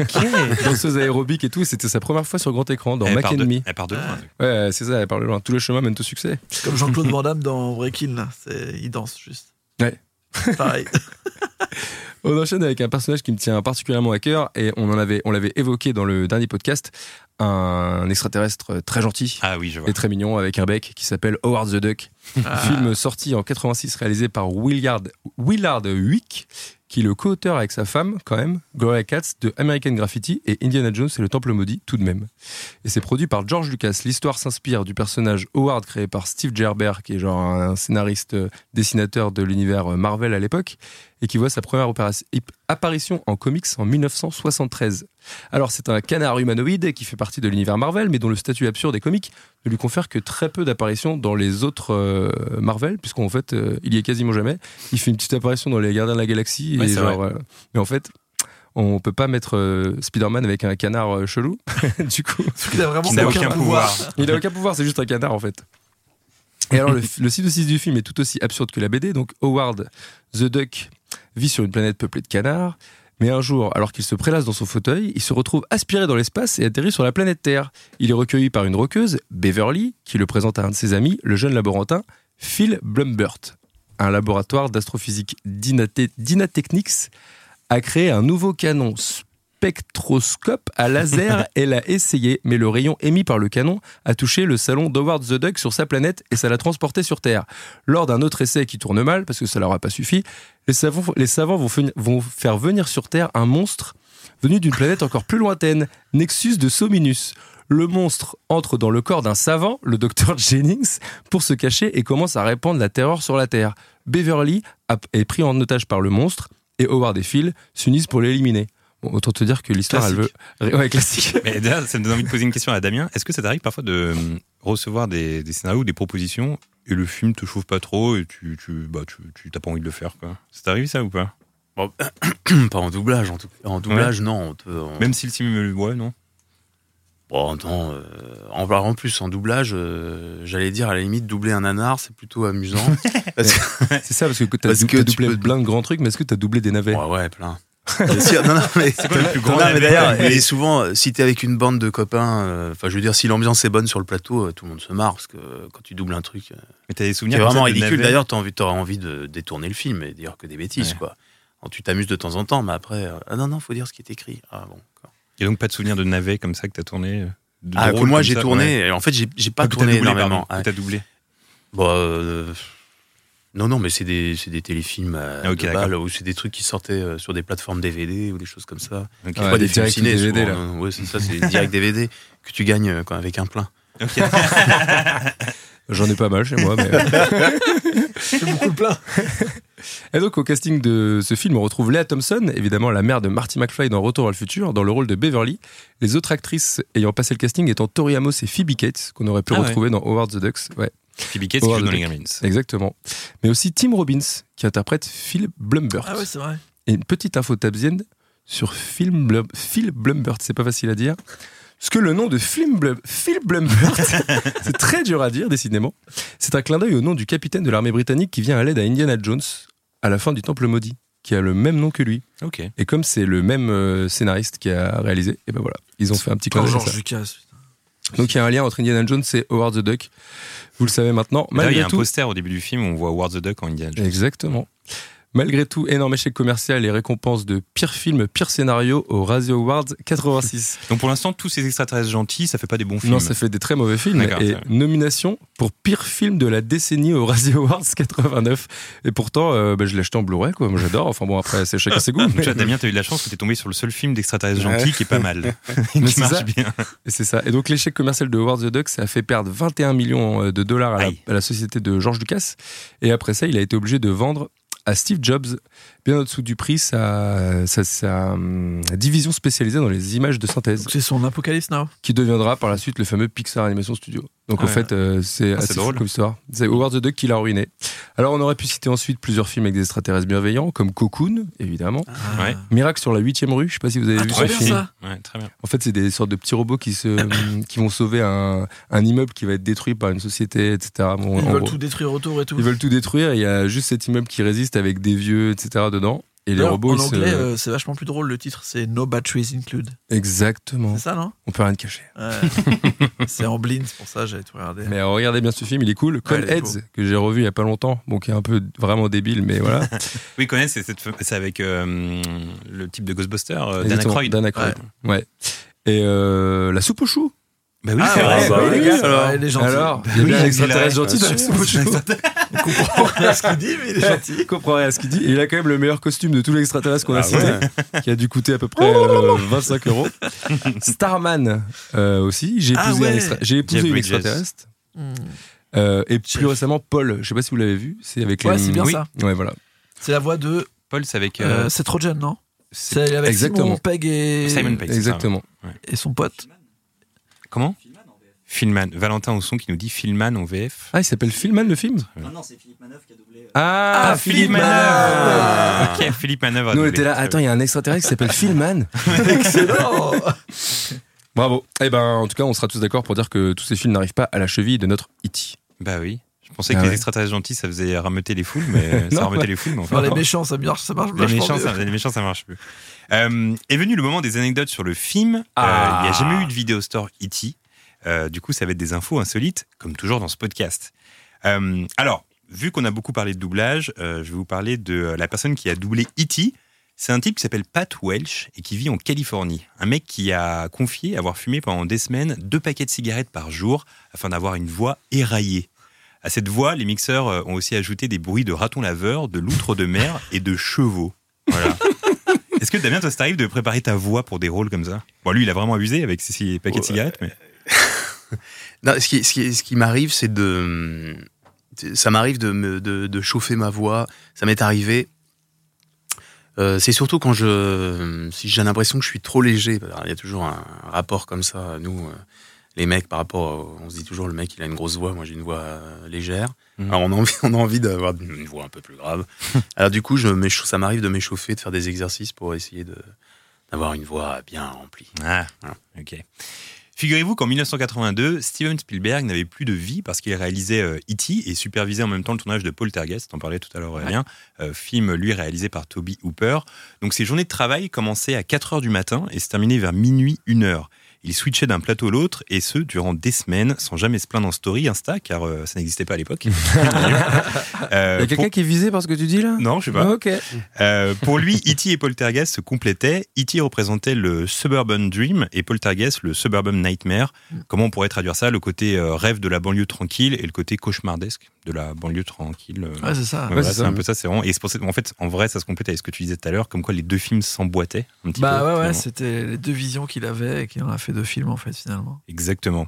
Alors, durant des années, une légende urbaine a circulé. Suite au film, un jeu vidéo E.T. est sorti sur Atari. Et ce jeu est considéré souvent à tort comme l'un des pires jeux de l'histoire. Quoi qu'il en soit, suite à l'échec commercial de ce jeu, Atari aurait enfoui dans le désert l'intégralité du stock invendu. Sérieux je me, suis, ouais, je me suis renseigné sur euh, Internet et figurez-vous qu'il y a une page Wikipédia exclusivement centrée sur cette histoire. Du coup, je vais vous lire ce que j'y ai trouvé. L'enfouissement de jeux vidéo par Atari est un événement qui s'est déroulé en septembre 1983 dans une décharge située à Almogordo, au Nouveau-Mexique. En 1983, l'entreprise de jeux vidéo Atari enfouit de nombreuses cartouches de jeux vidéo et des consoles de jeux invendues dans la décharge d'Alamorgo à la suite de mauvais résultats commerciaux. Les causes de cette action sont essentiellement économiques. Il s'agit de réduire les stocks afin de bénéficier d'allégements fiscaux. Selon la presse de l'époque, les jeux vidéo enfouis sont notamment E.T., l'un des plus grands échecs commerciaux de l'histoire du jeu vidéo, et la version de Pac-Man sortie sur Atari 2600, succès commercial mais décrié par la critique. Sitôt l'opération d'enfouissement rapportée par la presse, des doutes sont émis sur la véracité et sur l'étendue des faits. Certains considèrent pendant longtemps qu'il s'agit là d'une légende urbaine. Cet événement, cependant devenu une sorte d'icône culturelle symbolisant le crack du jeu vidéo de 1983 et le point d'orgue d'une année fiscale désastreuse pour Atari, finalement revendu en 1984 par sa société mère Warner Communications. Le 26 avril 2014, dans le cadre d'un documentaire, des centaines de copies du jeu vidéo E.T. ainsi que d'autres jeux Atari sont déterrés à Almogordo. Wow. Ce n'était donc pas une légende urbaine. Cette découverte confirme ainsi un fait considéré jusqu'alors comme une légende. En novembre 2014, une vente sur eBay permet d'écouler des cartouches de jeux divers pour un total de 37 000 dollars. Une cartouche E.T. est alors vendue au prix de 1537 dollars. Et ce qui est cool avec cette histoire, c'est que de nombreuses vidéos et photos sont dispo sur Google. Donc on voit les, les, les- les gens en train de déterrer les jeux vidéo là- là-bas dans le désert. Donc allez voir ça, c'est trop bien. Je vous conseille également le documentaire Atari Game Over, dans lequel on voit la construction de cette quête afin de trouver ces fameux trésors enfouis dans le désert. Mais ça me donne envie d'acheter une des cartouches. Et j'en ai une, figure-toi. Cartouche d'époque. mais que j'avais acheté avant. Mais c'est fou finalement. En fait, pendant longtemps, on pensait que c'était une légende. Ces jeux comme ça enfouis dans le désert parce que ça avait été un flop. Et finalement, c'est vrai. Ils ont, en fait, on le voit dans le docu. Ils amènent euh, comment on appelle ça, ces machines pour déterrer là, euh, les Des pelleteuses, pelleteuses. ouais, les pelleteuses, tout ça. Et on voit tous les jeux en dessous qui sont là depuis euh, 83. C'est assez incroyable. Incroyable. Autre info, les puristes l'ont forcément remarqué, il y a des ponts entre E.T. et Star Wars, puisque dans E.T., on peut apercevoir Yoda lors de la soirée d'Halloween, je sais pas si on se souvient, Oui, ah, oui, tout à fait. et que dans un des Star Wars, on peut apercevoir plusieurs E.T. lors d'une assemblée réunissant plusieurs extraterrestres. Et d'ailleurs, ça s'étend à d'autres films de Spielberg, car dans Indiana Jones, il y a également des références à Star Wars. Donc c'est un jeu qu'ont euh, Lucas et Spielberg entre eux de placer des petites, euh, voilà, des petites infos sur leur blagounes. film, des petites blagues comme ça, extra visuelles. Euh, Steven Spielberg avait donné comme consigne de ne rien laisser filtrer à propos du film. Sur le poster, on voit juste un doigt. Il a gardé le secret jusqu'au bout, ce qui fait que les spectateurs ont découvert E.T. en salle sans jamais l'avoir vu auparavant, que ce soit dans une bande-annonce ou sur une affiche. Méthode qu'il a réitérée des années plus tard avec Jurassic Park. Damien, est-ce que tu trouves qu'aujourd'hui, avec YouTube, les réseaux sociaux et les bandes annonces de 3 minutes, on en sait trop sur un film avant même de l'avoir vu? Vaste Bah, question. Vaste question. Bah, il y a des films où euh, les bandes annonces sont un peu trop. On a l'impression qu'on a vu le film avec Ouais. le mais bon. Ouais. Et c'est des points de vue commerciaux, ça. Euh, nous, ce que, je, ce que je peux te dire simplement, c'est que de plus en plus maintenant, on nous fait systématiquement signer des clauses de confidentialité, ce qui n'existait pas du tout. euh. Ah ouais? Ils ont tellement peur sur de, tout ce qu'on double, qu'il y ait des fuites, qu'on signe des clauses de confidentialité. Voilà. Ouais, alors qu'il faut qu'on fasse hyper gaffe, parce que tu vois, euh, si tu fais pas attention, tu parles d'un truc, eh, t'avais pas le droit d'en parler. Ah bon Alors qu'avant, c'est vrai qu'il n'y avait pas ça, dans le sens où vous doubliez les voix et il n'y avait pas de réseaux sociaux, pas de moyen vraiment d'en parler. Oui, c'est ça, t'en parlais juste à ton pote, quoi. Ouais, voilà, c'est ça. Dans la cour. Et si ça allait d'un autre pote à un autre pote à un autre pote, ça devient un mytho parce que tu dis, bon, allez, genre, genre, genre t'as l'info. Genre, il y a des cartouches Atari dans le désert. allez, ça. Euh, en général, les films sont tournés dans le désordre. Souvent, il arrive que la scène de fin soit la première à être filmée lorsqu'un tournage débute. Mais pas dans E.T., car Steven Spielberg souhaitait que les enfants jouant dans le film ressentent une émotion grandissante. Émotion qui atteint son paroxysme lorsque E.T. les quitte à la fin. Donc les larmes de Drew Barrymore ou de Henry Thomas qu'on voit à l'écran sont presque réelles, car avant de tourner cette scène, il savait que, la, il savait que c'était la fin d'une aventure inoubliable. Voilà. Toi, tu as le de l'avoir euh, tourné dans l'ordre ou dans le désordre? Je me dis que c'était dans le désordre, le doublage? Non, c'était plutôt dans l'ordre. Ouais, c'était dans l'ordre aussi? Euh, dans mes souvenirs. hein, euh, après, bon, il peut arriver qu'il y ait des scènes qui. Voilà. Mais moi, il me semble que le parcours de l'enfant était plutôt dans l'ordre. Ok. Et du coup, est-ce que Je me souviens très bien qu'on a commencé par les scènes de famille, là, euh, quand il joue et tout, puis Ouais. après il sort dehors, tout ça. Ça, je me souviens très bien qu'on a démarré par ça. Et du coup, est-ce que l'émotion change? Parce que aussi, t'avais quel âge quand t'as doublé euh, Eh ben, Elliot dans il faut que je le dise. Bah, je sais pas, je je- Non, mais si tu veux, ne, ne le dis pas. Non, mais, On bah, imagine je- que t'avais moins de 10 bah, ans, peut-être. Non, bah non, je pense que Ah, je plus que 10 ans Bah, euh, non, je- euh, oui, c'est 82. Ouais, j'avais 11 ans. Et 10 quand- ans, 10, 11 ans. Et du coup, dans le film, tu dois quand même jouer des, des scènes euh, bah, assez intenses où tu pleures. euh. Ça, c'est difficile à jouer pour un enfant, finalement? Eh ben, alors pour les enfants, c'est un peu qui tout double. Il y a, quand, ouais, c'est un peu qui tout- Il y a des enfants, tout vient naturellement, facilement. Enfin, j'ai envie de dire en fait, un enfant, soit il est bon acteur, soit il est mauvais et tu peux pas en faire Mhm. grand chose. Voilà. Après, euh, une fois que tu deviens ado, il se passe autre chose, et puis ad- adulte, après, c'est autre chose. Ok. Voilà.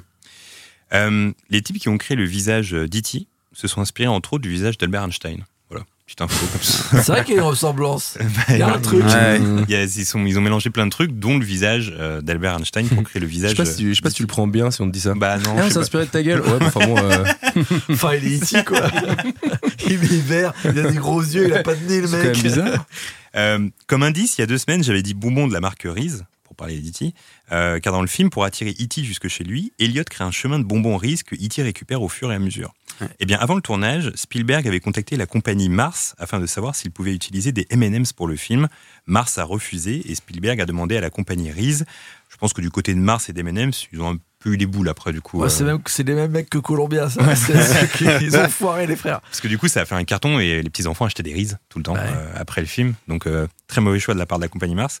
Euh, au début des années 2000, Spielberg a sorti une nouvelle version d'E.T. dans laquelle l'animatronique était remplacé par un E.T. digital Au dans secours. laquelle les armes des agents du FBI étaient remplacées par des talkie-walkie. Une version qui n'a pas du tout plu et euh, lors de la promotion du film Ready Player One, Spielberg a exprimé ses regrets, déclarant qu'à l'avenir, il ne retoucherait plus jamais à ses anciens films. Et c'est vrai que, je sais pas si toi Damien, tu avais vu la nouvelle version la nouvelle version qu'il avait fait d'E.T. euh, Non, je l'ai pas vu. je bah, en fait, voilà, il avait fait un E.T. Bon, E.T. c'était une marionnette dans la première version. Ouais. Et il avait refait une version avec un E.T. digital, mais un peu mal fait. euh, c'était pas vraiment le- la bonne époque pour le faire. Et du coup, les fans avaient été un peu déçus par ça. Et il a vraiment euh, vivement regretté par la suite. Et du coup, voilà, on avait déjà parlé, je crois, Guillaume, de ce nouveau E.T. et que Mais, ouais, mais moi, de toute façon, je, j'ai beaucoup d'attachement. Moi, je pense que c'est notre génération aussi, mais Ouais. j'ai toujours l'attachement de, des marionnettes, des du vrai. marionnettes, du réel, tu sais, du, de c'est animatroniques. Moi, je trouve qu'un film, il est ancré dans son époque. Et après, quand on veut les. Alors, soit on le modernise complètement et on fait un nouveau film, mais, Ouais. mais je trouve que c'est comme euh, les doubles. Tu sais, il y a des films qui sont redoublés parce qu'ils veulent. euh, J'en parlais tout à l'heure, on le fait un peu moins maintenant. C'est ridicule souvent parce que c'est hors contexte, quoi. Tu- tu- Mm. Je trouve qu'un film, il est ancré dans son époque, quoi. Alors après, tu, tu joues plus de la même façon aujourd'hui, tu. Enfin, tu vois. euh, Je suis d'accord avec Damien parce que par exemple un film comme euh, La planète des singes, qui moi m'a bluffé visuellement, les singes sont incroyables dans le film, les derniers.